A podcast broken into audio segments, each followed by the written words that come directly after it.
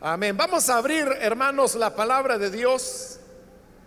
En esta ocasión, en el Evangelio de Lucas, busquemos el capítulo número 5, donde vamos a leer un pasaje en el cual estaremos reflexionando.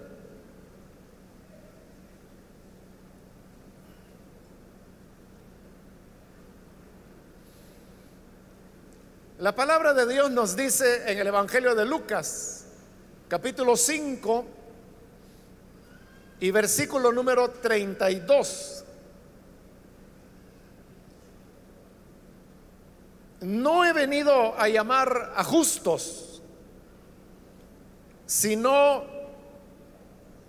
a pecadores al arrepentimiento. Amén.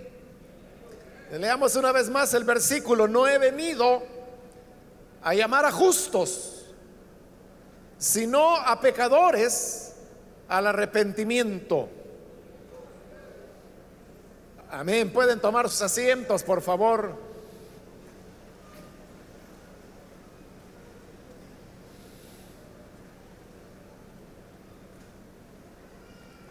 En esta ocasión hemos leído este versículo que es breve y en el cual cuando uno lo lee, en primer lugar lo que llama la atención y lo que salta a nuestra vida es que el Señor está hablando ahí de el tema del arrepentimiento. Sin duda que el arrepentimiento es uno de los temas centrales dentro del Evangelio.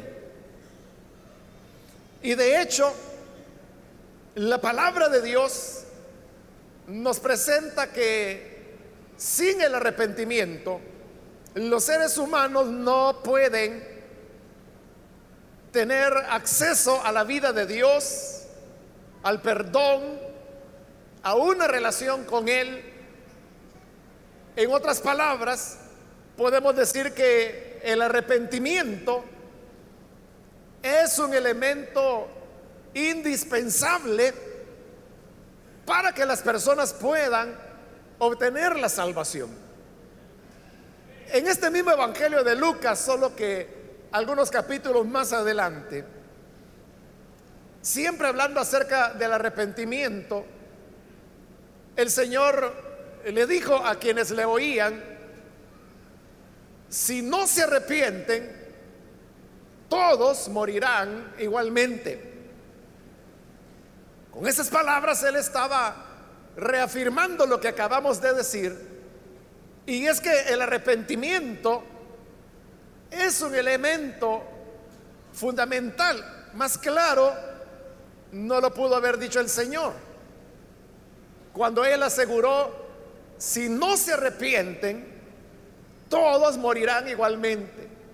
Si no hay arrepentimiento, la esperanza o la expectativa que queda para el ser humano es solamente la muerte. Y no está hablando ahí de una muerte física, sino que habla de la muerte eterna, lo que nosotros comúnmente llamamos la condenación. El único elemento que nos puede rescatar de la condenación es el arrepentimiento. Siendo entonces el arrepentimiento tan importante, uno podría preguntarse, ¿por qué razón es que hoy en día no se le da relevancia al tema del arrepentimiento? Y en cierta manera, hermanos, yo podría decir que el arrepentimiento es un tema ya casi olvidado.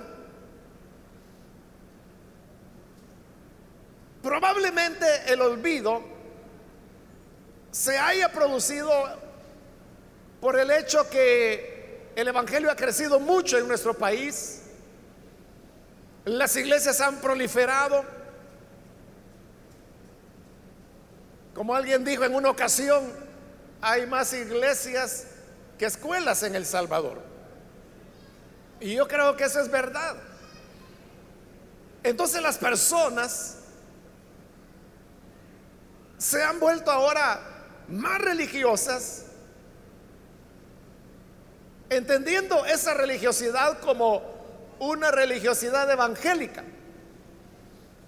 Pero usted sabe que el tema de la religiosidad es algo que está relacionado con las costumbres, los ritos, los elementos que las personas hacen de una forma repetitiva.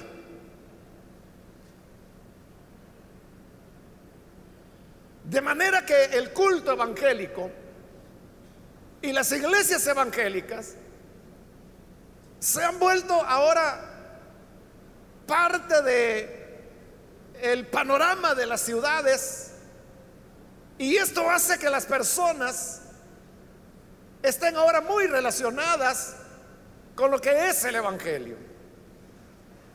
Pareciera que hoy ya no es necesario invitar a las personas para que vengan a arrepentirse, sino que parece que las personas vienen por sí solas y de alguna forma el Evangelio se ha convertido en una práctica rutinaria que las personas lo hacen, pero sin tener una conciencia plena de la importancia y la necesidad del arrepentimiento. Las personas pueden pensar que el ser un creyente basta o consiste en ir a una iglesia, participar de un culto, conocer algunas alabanzas, alabanzas que hoy se cantan por igual en las iglesias evangélicas como en las iglesias católicas llevar una Biblia bajo el brazo. Y aunque se anda bajo el brazo, muy pocas veces es leída y todavía mucho menos veces es obedecida. Con el auge de las tecnologías, ya ni siquiera es necesario andar la Biblia de manera física ya que en el teléfono las personas pueden tener acceso no a una, sino a docenas de traducciones de la Biblia al español. Y si la persona quisiera, pudiera tener acceso a miles de traducciones en más de mil idiomas de la Biblia, si así lo quisiera la persona. Entonces, eso hace que la práctica de conocer la Biblia, leerla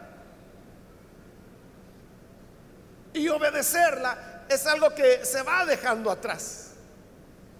Ya hace, hermanos, años que yo he venido mencionando acerca de congregaciones en las cuales el tema del arrepentimiento no se menciona, no se toca.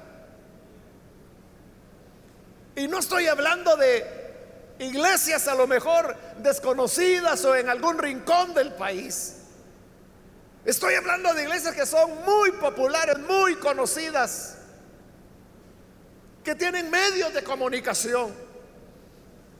Pero si usted escucha atentamente las exposiciones que hacen, usted verá que nunca hay un llamado a abandonar el pecado. Nunca hay un llamado al arrepentimiento. Todo consiste únicamente en palabras motivadoras o en consejos para hacer a las personas un poco más morales, un poco más educados. Las predicaciones parecen más bien charlas de urbanidad y de cívica, más que el mensaje del arrepentimiento que Jesús anunció. Y no solamente lo anunció Jesús, también lo anunció Juan, llamando a las personas a que se arrepintieran de sus pecados y a que vinieran a las aguas del bautismo confesando sus pecados.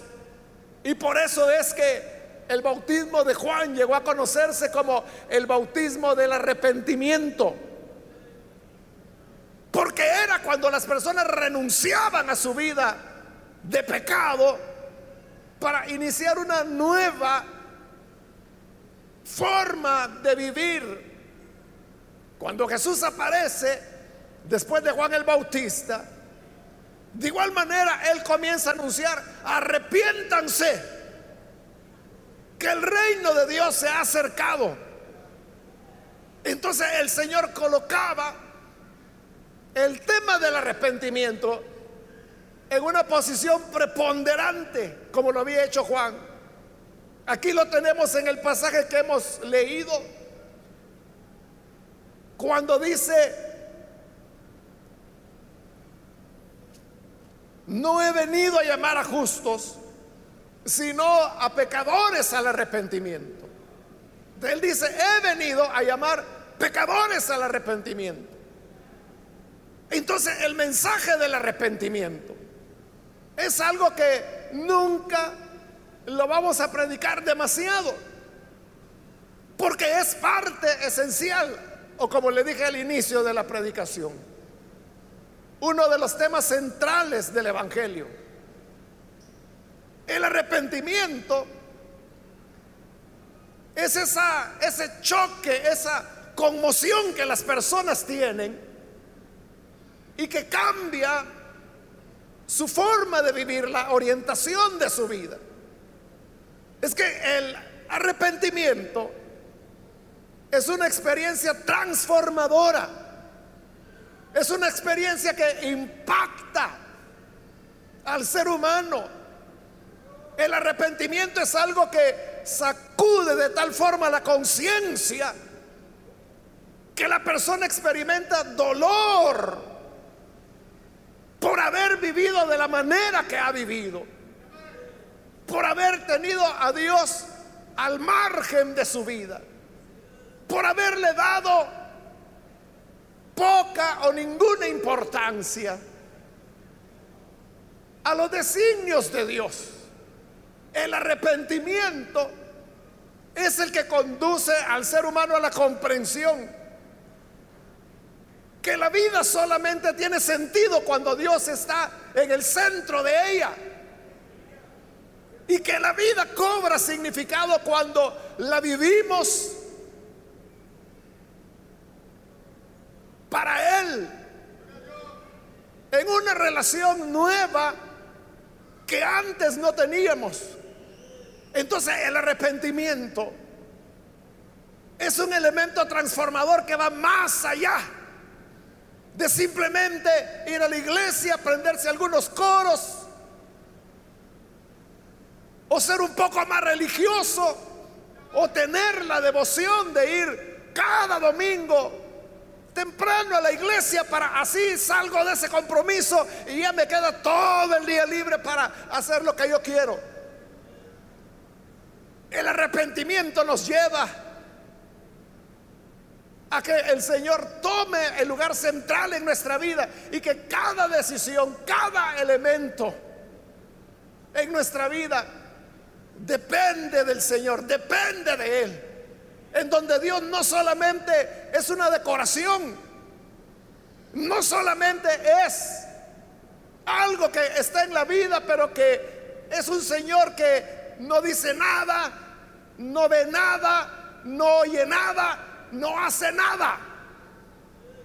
El arrepentimiento nos lleva precisamente a renunciar a esas ideas y a entender que Dios es el que debe estar en el centro de nuestra vida. Un Dios que es real, un Dios que está vivo, un Dios que habla, un Dios que oye.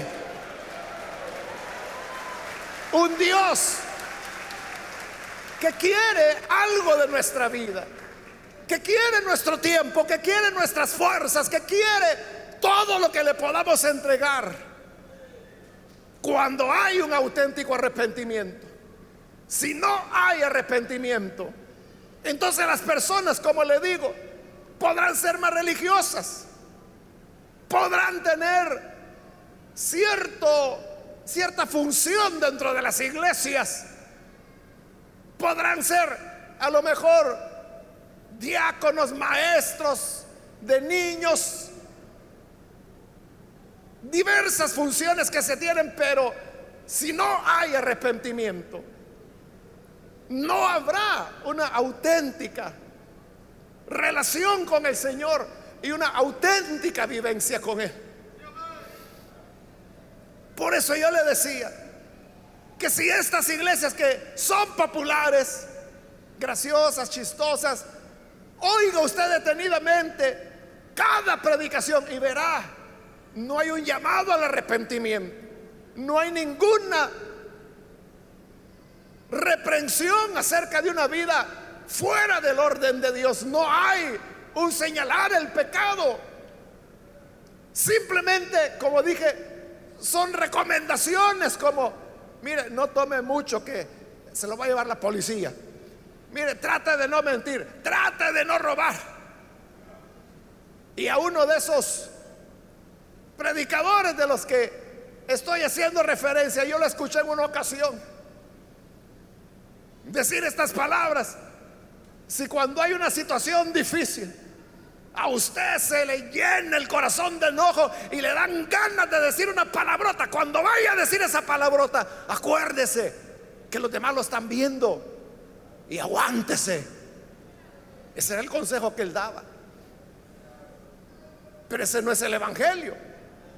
El Evangelio no dice, mira, cuando te den ganas de decir una palabrota, aguántate. Lo que el Evangelio dice es que nunca debemos sentir el deseo de decir una palabrota. ¿Por qué?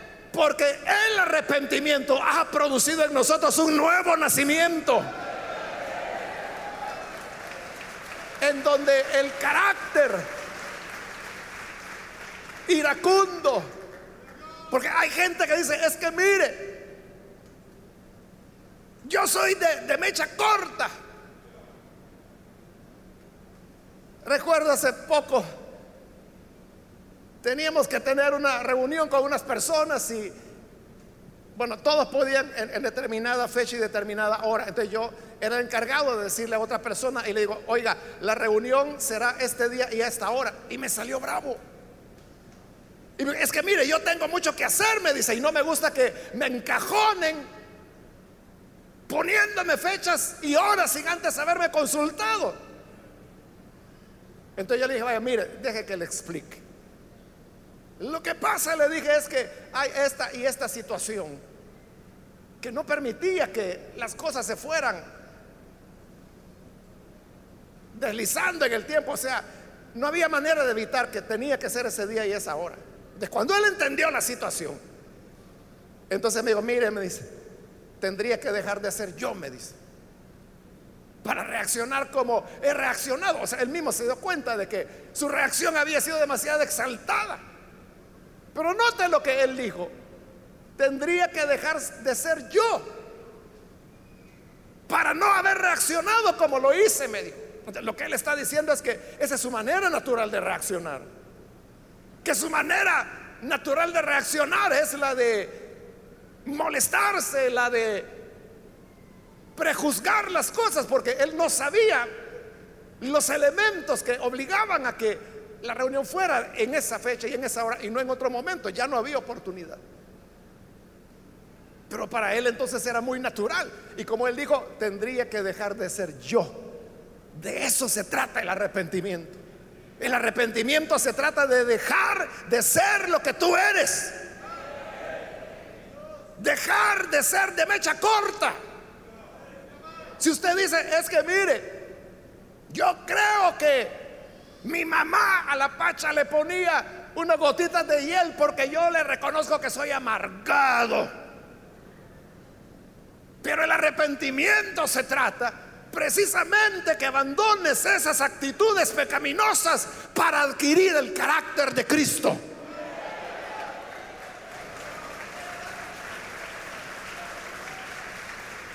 Ahí solamente estamos hablando de cuestiones de, carácter. Pero uno podría hablar de cuestiones de, de la vida, de cómo nos desempeñamos en ella, la falta de honradez, la viveza, la picardía, el aprovechamiento de los más débiles. Todos esos elementos forman lo que es una vida pecaminosa. Pero si hubiese en nosotros un arrepentimiento, este arrepentimiento debería ser de nosotros hombres nuevos, personas renovadas por completo, en donde los valores del Evangelio sustituyeran los elementos pecaminosos que hay en nosotros. Por eso es que se necesita el arrepentimiento, nacer de nuevo. Otro elemento, hermanos, que ha afectado en las últimas décadas al tema del arrepentimiento, que como dije al principio, es un tema olvidado, pero un elemento, u otro elemento más bien, que ha hecho que el tema se olvide, son los creyentes de segunda generación. Estoy hablando de aquellos hoy muchachos, muchachas, pero que nacieron de padres evangélicos. Ellos en su vida no han conocido otra cosa más que la iglesia. Ellos no saben nada acerca de qué es la, primera comunión, qué es la confirmación, qué es la confesión. No saben nada de eso. Lo que saben es de escuela bíblica de lo que saben es de la Biblia, de lo que saben es de historia de la Biblia, etcétera. Y lo que ocurre es que la experiencia de conversión de la segunda generación es diferente a la de la primera generación. Los que somos creyentes de primera generación somos aquellos que tuvimos un encuentro con Jesús cuando salimos de una vida en la cual Él no estaba y una vida que tampoco estaba relacionada con las iglesias evangélicas. Entonces, por eso le decía, el arrepentimiento es una experiencia que impacta a la persona, que le transforma.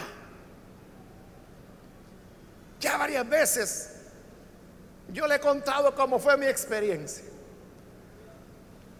Bueno, lo que me llamó la atención para ir por primera vez en mi vida a una iglesia evangélica y ya estando ahí, lo que me impresionó fue oír a los hermanos y a las hermanas hablando en lenguas. Cuando yo vi eso, me impactó, me sacudió el mundo. Y eso fue lo que me llevó a mí a una persuasión que Dios estaba ahí. Y caí en la cuenta que yo había estado todos esos años sin Dios, sin una relación con Él, sin tener, yo toda mi vida creí en Dios, pero lo consideraba así, un Dios que está en silencio, que está lejos, que está en los cielos, que tal vez cuando me muera lo voy a ver, pero un Dios que está aquí y que nos habla hoy y que lo hace a través de los dones del Espíritu. Eso yo nunca lo había experimentado. Eso fue lo que me produjo tremendo impacto, que luego me condujo al arrepentimiento. Pero ¿qué ocurre con la segunda generación? Ellos vienen oyendo lenguas desde que son bebés. Ellos están muy acostumbrados a que haya un mensaje en lenguas, a que haya interpretación, a que haya profecías. Y aunque es, aunque son los dones, manifestaciones sobrenaturales del Espíritu de Dios que está en medio nuestro, la gente puede llegar a habituarse y hacerlo parte de la liturgia. entonces el impacto se desvanece. Y aquello, hermanos, que, como le digo, en mi caso me provocó tremenda impresión. A un creyente de segunda generación no le dice nada. Si lo he oído toda la vida. Igual que algunos hermanos que ya están aburridos de oír lenguas y oír profecías.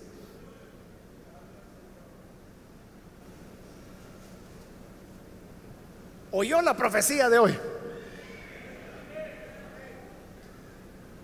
No aleluya, sino que si la oyó le estoy preguntando.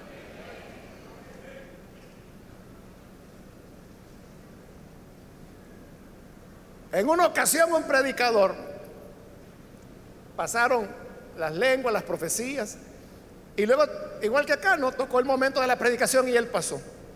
Y dijo, hermanos, el Espíritu Santo acaba de hablar a través de los dones en lenguas y en profecía. Amén, dijeron los hermanos. ¿Alguien podría decirme qué dijo el Señor en la profecía? Nadie. Todos habían oído, pero nadie había escuchado. Entonces dijo el predicador, si ustedes no oyen al Espíritu Santo cuando está hablando, menos me van a oír a mí, así que me voy y no predico. Y se fue. Pero tiene toda la razón. El arrepentimiento entonces es lo que cambia nuestras vidas. No es, no es malo que haya hoy creyentes de segunda generación. Gracias a Dios por eso. Pero ellos deben tener su propia experiencia de arrepentimiento. ¿Cómo va a llegar? Dios lo sabe. ¿Cuándo va a llegar? Dios lo sabe. No hay por qué apresurar las cosas, pero tampoco hay por qué asumir lo que no es cierto, porque a veces usted puede creer que porque su niño de 12, 13 años que lo ha traído a la iglesia, desde que bebé, usted dice, es creyente, pero si no ha tenido su experiencia de, de arrepentimiento, de nuevo nacimiento, no es creyente. A veces, hermanos, a mí me gusta platicar con los hermanos pastores, sobre todo aquellos que yo los conozco desde que ellos eran muchachos. Y me gusta hablar con ellos sobre el tema de la conversión de sus hijos o de sus hijas.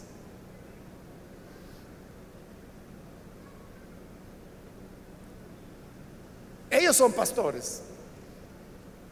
Y en una ocasión yo a, un hermano de ellos, yo le pregunté, hermano, ¿y su hijo cómo fue la conversión? Y me dijo, ah, eso fue cuando mi hijo tenía 16 años de edad. Y yo estaba predicándome. Y cuando hice el llamado, veo que mi hijo venía para entregarse al Señor, el hijo del pastor. pero ese es un auténtico nuevo nacimiento. Es lo que le estoy diciendo. Es que usted puede pensar de que, no, es que mi hijo desde sala cuna o iglesia de bebés, viene a la iglesia. Sí, pero eso no garantiza nada. Eso no significa que ha nacido de nuevo. No significa que ha tenido una experiencia de nuevo nacimiento. Bueno, y otro hermano, pastor también, hablando del mismo tema, él me decía, no, me dice mi hijo todavía, no se ha arrepentido. Y no es que sea un muchacho que ande en desórdenes, borracho, nada de eso. Es un joven que está ahí en la iglesia, que lo apoya a él. Pero el papá sabe que el papá es el pastor. Y él me decía, no me dice, es que no me voy a engañar, yo sé que él no ha tenido una experiencia con el Señor. Y es un muchacho graduado de la universidad, es decir, ya tiene arriba de 24 años más o menos, ¿no? Que es la edad en que ya salen como profesionales. El muchacho ya es eso, ya es un adulto. Pero el papá me dice, yo, sigo hablándole de Cristo. Y toda la vida ha estado en la iglesia. Toda la semana va a la iglesia el muchacho. Y su papá tiene que hablarle de Cristo. A eso me refiero cuando le digo que no debemos engañarnos. Pensando de que, no, si mire, mi hijo desde su nacimiento está en la iglesia. No, si mi esposa por poquito da luz ahí en la banca de la iglesia pudo haber sido como sea. Pero el arrepentimiento es algo que todos necesitamos.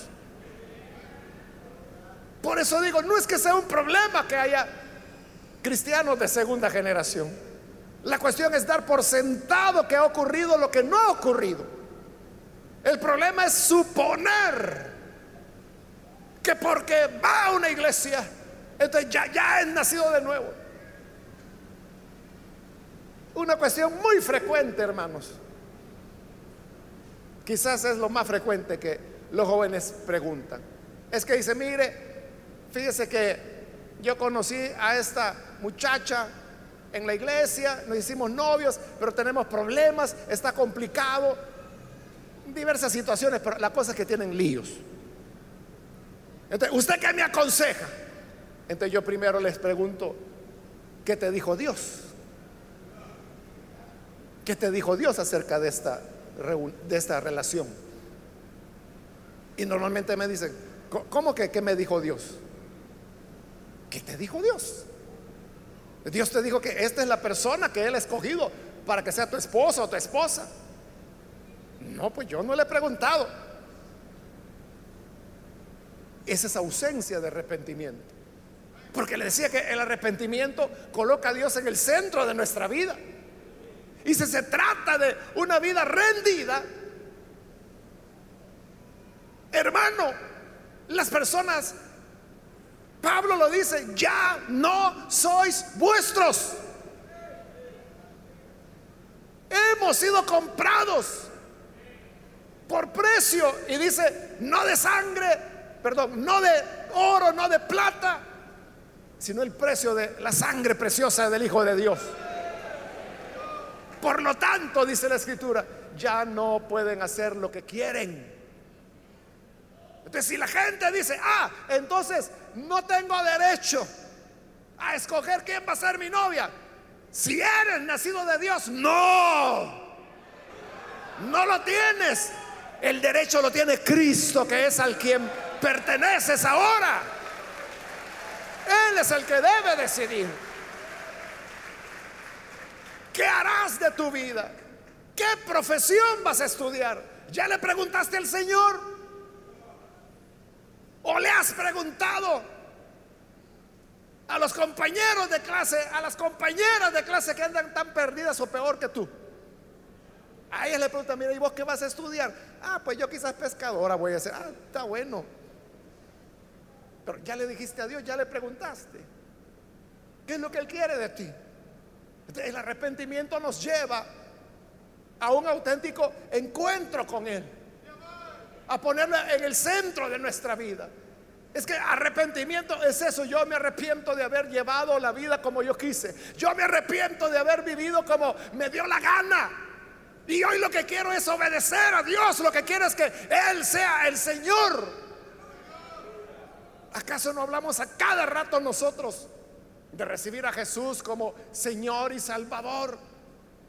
Animamos a las personas a que crean en Jesús como su Señor y Salvador personal, decimos. Pero Jesús es tu Señor. ¿Decide Él por ti? o tú sigues decidiendo en tu vida. Y cuando ya te has estrellado y estás en problemas, entonces vienen las quejas. ¿Y por qué salió mal? ¿Y a dónde está Dios? ¿Y por qué no me ayudó? ¿Y por qué no me avisó? ¿Qué acaso le preguntaste? ¿O simplemente hiciste lo que querías hacer? Y cuando ya te tropezaste, ahora quieres que Él venga a remediar tu desobediencia. el arrepentimiento nos habla de, de una humillación total, de abandonar todas las prácticas de pecado.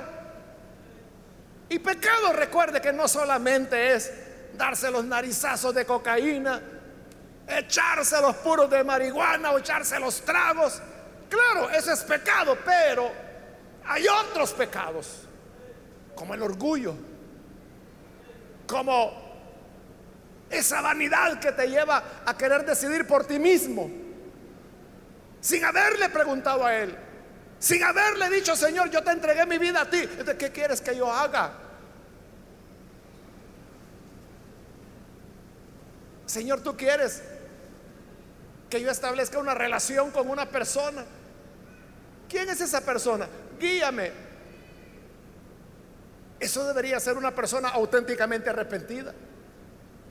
Pero quien no tiene el arrepentimiento, para él la relación con Jesús es solo las dos horas del culto. Ni eso. Porque vienen a abrir la boca. Vienen a ver al vecino, vienen a... Eh, están aquí, pero están viendo las lámparas. Yo no sé qué ven.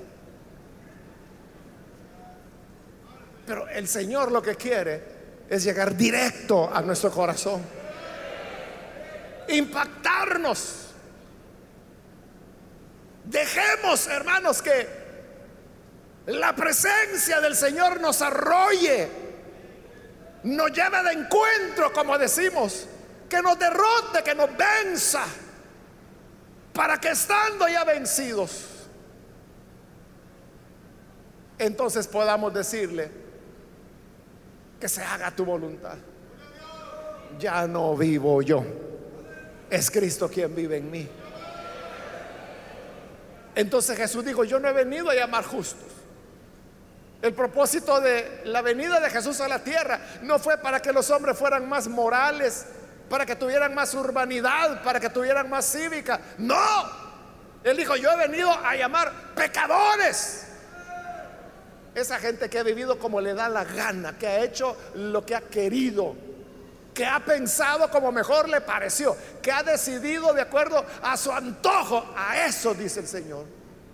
He venido a llamar al arrepentimiento. Y note que es Él el que toma la iniciativa. Vine a llamarlo. Entonces Él es el que viene, el que se acerca a nosotros y nos llama y nos invita al arrepentimiento. Y eso es lo que Jesús hace hoy. Eso es lo que Jesús hace contigo hoy. Llega hasta ti y te llama al arrepentimiento.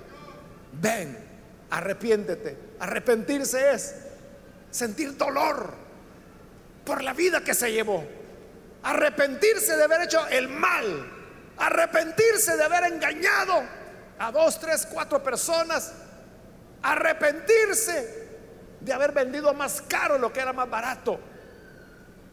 Arrepentirse de haber vendido como bueno lo que sabíamos que no servía. Arrepentirse de engañar, de mentir, de aprovecharse de los demás, de ser agresivos, de ser violentos. Todo eso involucra el arrepentimiento. Y es a lo que Jesús nos llama. Y no solo nos llama, nos advierte, si no se arrepienten, todos morirán igualmente.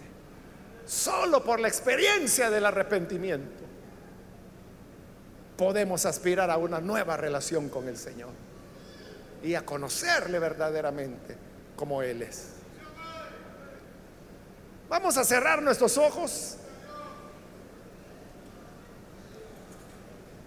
Y antes de hacer la oración, yo quiero invitar a las personas que todavía no han recibido al Señor Jesús como Salvador, más si usted ha escuchado la palabra, y hoy se da cuenta, cae en la cuenta de la realidad del arrepentimiento.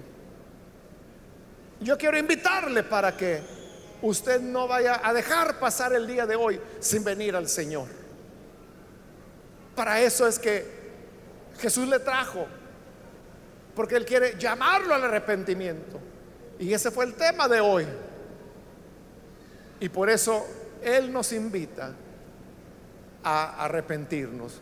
Invito entonces si hay con nosotros alguna persona, amigo o amiga, que por primera vez necesita venir para arrepentirse y entregarse al Señor. Yo le invito en el lugar donde está, póngase en pie, en señal que desea recibir al Hijo de Dios y vamos a orar por usted. Cualquier amigo, amiga que hoy necesita tener la experiencia del arrepentimiento. Póngase en pie. Como dije, dejémonos arrollar por el Señor. Permitamos que Él nos transforme, nos impacte, nos sacuda el piso. ¿Quiere tener esa experiencia? Póngase en pie para que oremos por usted. Algún amigo, amiga que hoy necesita creer en el buen Salvador. Póngase en pie. Vamos a orar. Hoy es el momento para que pueda venir para que la gracia de Dios le pueda iluminar. ¿Hay alguna persona, amigo, amiga que necesita creer en el Señor? Póngase en pie. Queremos orar por usted. Venga, que hoy es el día aceptable. Hoy es el día de salvación. Hoy es ese día que usted ha esperado, en el cual pensó muchas veces. Y dijo, yo sé que un día terminaré creyendo en el Señor. Ese día es hoy. Hoy cuando Jesús te llama al arrepentimiento. Necesitas venir, ponte en pie. Ven. Queremos orar para que la gracia de Dios te alcance. No importa si has estado por años en la iglesia. Aquí no estamos hablando de asistir a la iglesia. Estamos hablando de haberse arrepentido. Necesitas arrepentimiento, ponte en pie. Ven, ven que hoy es cuando Jesús está invitando a venir con toda confianza y vamos a orar. Muy bien, aquí hay un joven, Dios le bendiga, bienvenido. Alguien más que necesita pasar puede ponerse en pie. ¿Alguna otra persona? Si usted está en la parte de arriba, póngase en pie también con toda confianza para que oremos por usted.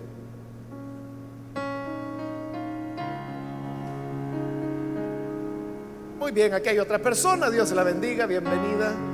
Alguien más que necesita arrepentirse y venir delante de Dios. Muy bien, aquí hay un hombre, Dios lo bendiga, bienvenido también. De este lado hay otro hombre más, Dios lo bendiga, bienvenido.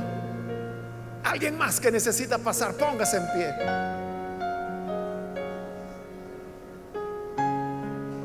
Arrepentíos, dijo el Señor. Creed al Evangelio. Hoy es el momento para creer a la gracia de Dios,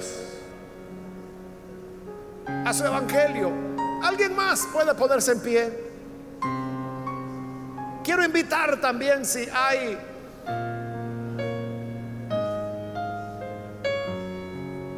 personas que necesitan reconciliarse. Bien, aquí hay alguien más, Dios la bendiga, bienvenida. Y aquí hay otra persona más, Dios la bendiga, bienvenida también. Ahí atrás hay otro hombre que viene, Dios lo bendiga, bienvenido.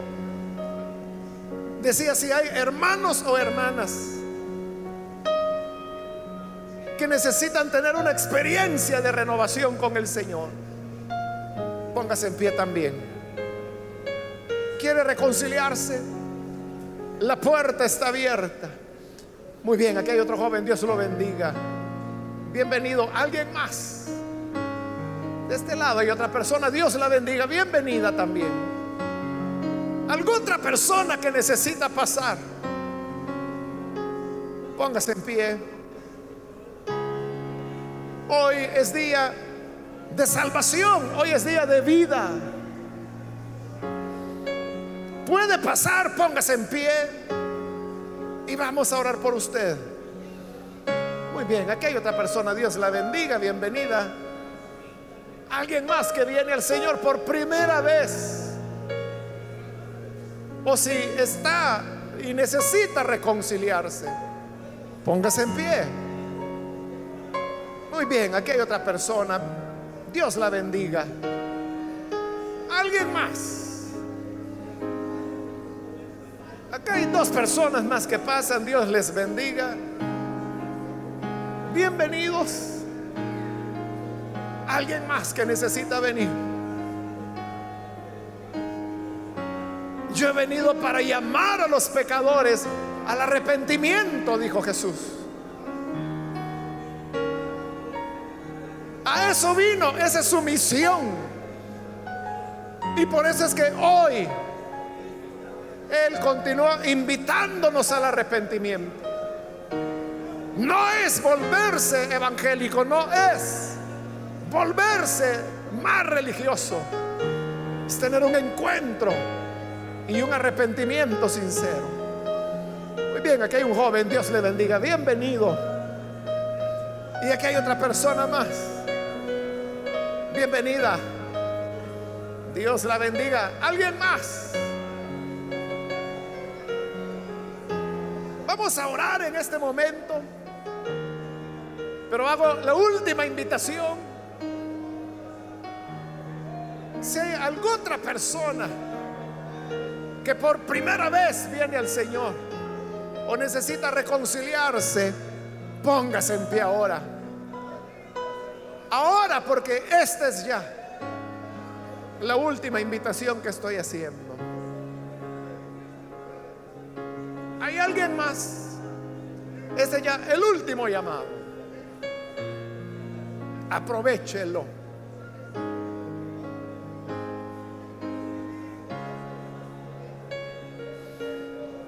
Bien, ahí atrás hay otro hombre que pasa. Dios le bendiga.